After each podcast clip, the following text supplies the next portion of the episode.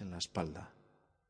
A mí, que conocía perfectamente sus hábitos y sus humores, su actitud y comportamiento me contaron toda una historia. Estaba trabajando otra vez.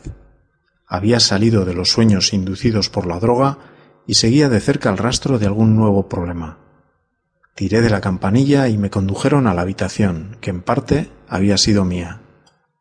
No estuvo muy efusivo, rara vez lo estaba, pero creo que se alegró de verme. Sin apenas pronunciar palabra, pero con una mirada cariñosa, me indicó una butaca, me arrojó su caja de cigarros y señaló una botella de licor y un sifón que había en la esquina. Luego se plantó delante del fuego y me miró de aquella manera suya tan ensimismada. El matrimonio le sienta bien, comentó. Yo diría, Watson, que ha engordado usted siete libras y media desde la última vez que le vi. Siete, respondí. La verdad, yo diría que algo más. Solo un poquito más, me parece a mí, Watson. Y veo que está ejerciendo de nuevo. No me dijo que se proponía volver a su profesión. Entonces, ¿cómo lo sabe? Lo veo, lo deduzco. ¿Cómo sé que hace poco sufrió usted un remojón y que tiene una sirvienta de lo más torpe y descuidada? Mi querido Holmes, esto es demasiado. No me cabe duda de que si hubiera vivido usted hace unos siglos le habrían quemado en la hoguera. Es cierto que el jueves di un paseo por el campo y volví a casa hecho una sopa. Pero, dado que me he cambiado de ropa, no puedo imaginarme cómo ha podido adivinarlo. Y respecto a Mary Jane, es incorregible, y mi mujer la ha despedido pero tampoco me explico cómo lo ha averiguado. Se rió para sus adentros y se frotó las largas y nerviosas manos. Es lo más sencillo del mundo, dijo. Mis ojos me dicen que en la parte interior de su zapato izquierdo, donde da la luz de la chimenea, la suela está rayada con seis marcas casi paralelas. Evidentemente las ha producido alguien que ha raspado sin ningún cuidado los bordes de la suela para desprender el barro adherido.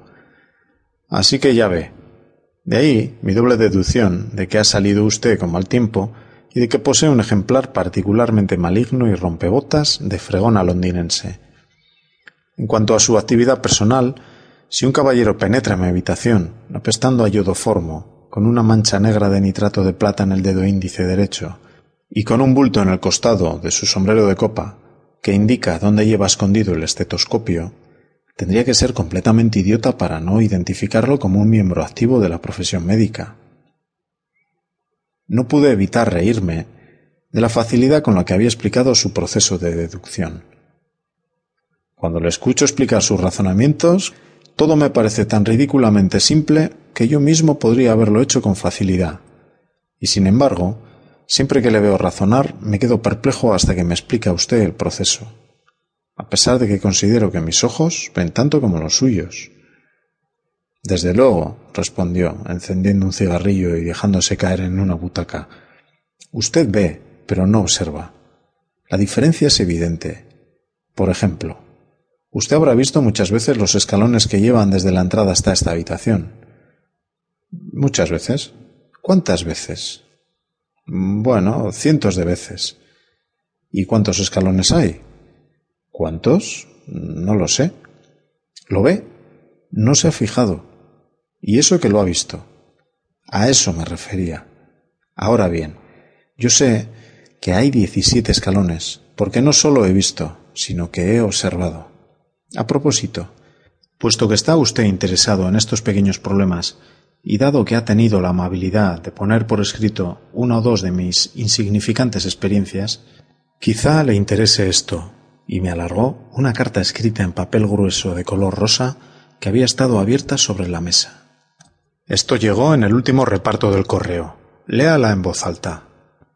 La carta no llevaba fecha, firma ni dirección.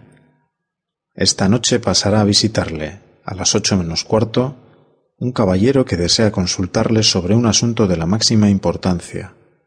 Sus recientes servicios a una de las familias reales de Europa han demostrado que es usted persona a quien se pueden confiar asuntos cuya trascendencia no es posible exagerar. Estas referencias de todas partes nos han llegado.